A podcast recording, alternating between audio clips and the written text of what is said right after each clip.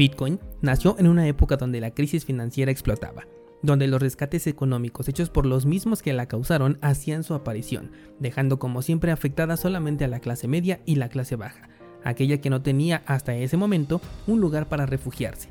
A lo largo de más de 10 años el incremento en el precio fue uno de los temas más importantes, tanto para inversionistas como para aquellos detractores que lo catalogaban como una burbuja financiera. Pero se dejó en segundo término ese objetivo de ser un activo revolucionario, pues a lo largo de su existencia no hubo un evento clave donde se pudiera poner a prueba su funcionamiento.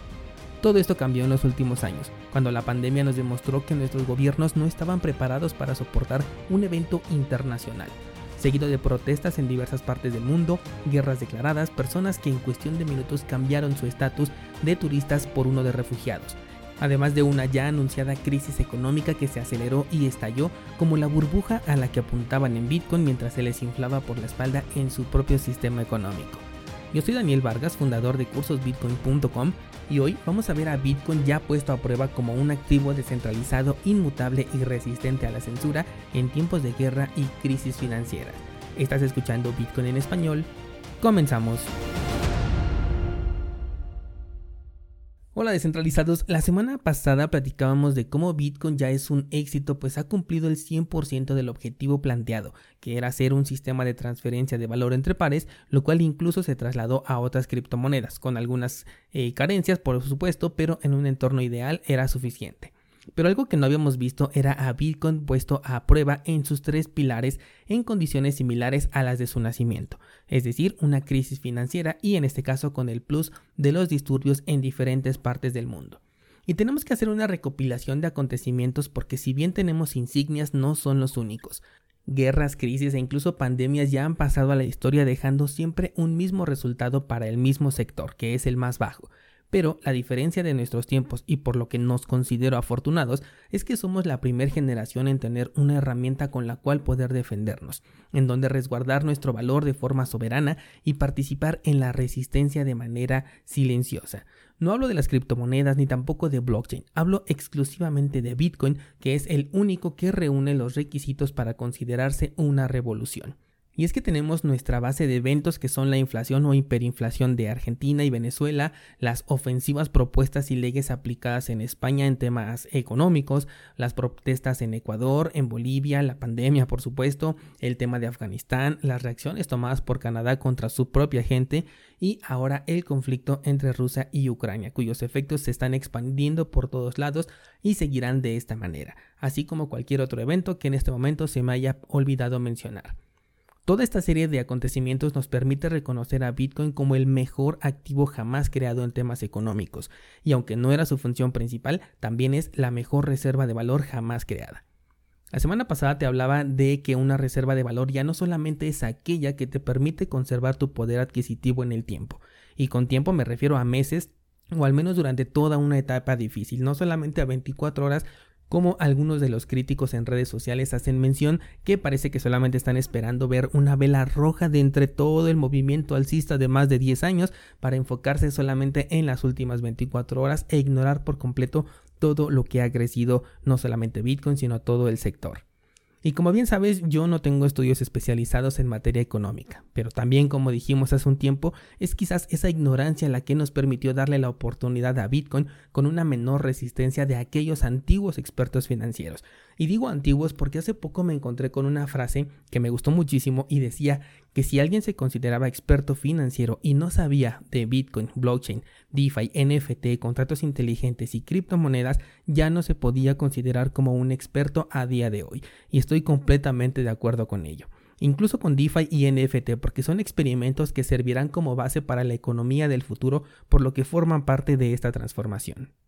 Algo que puede funcionar como argumento para decir que Bitcoin no es una reserva es porque la definición está siempre enfocada en gobiernos e instituciones, que definen normalmente el rumbo de un país o un mercado. Por ejemplo, en Wikipedia puede encontrar la definición de moneda reserva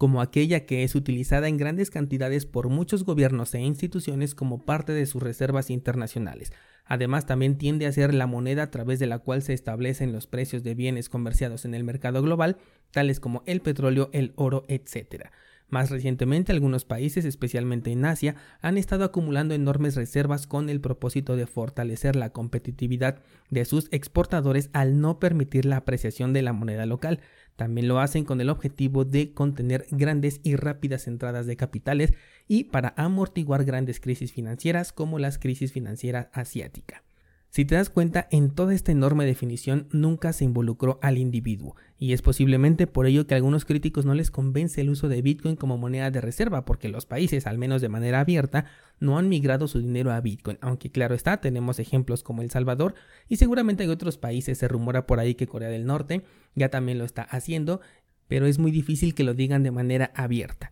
La enorme diferencia es que por primera vez esta reserva sirve no solamente para los grandes, sino que también aplica para el individuo soberano y nació de entre nosotros.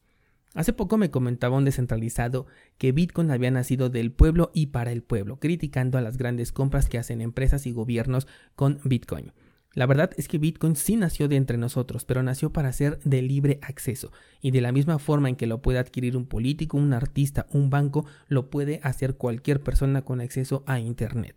La medida que se tomó para que los grandes capitales no se hicieran con todo de un jalón es la minería, la cual nos garantiza nuevas monedas hasta el año 2140 sin poder modificar el ritmo de emisión como sí sucede por ejemplo en Ethereum, en donde un pequeño grupito de personas deciden este ritmo.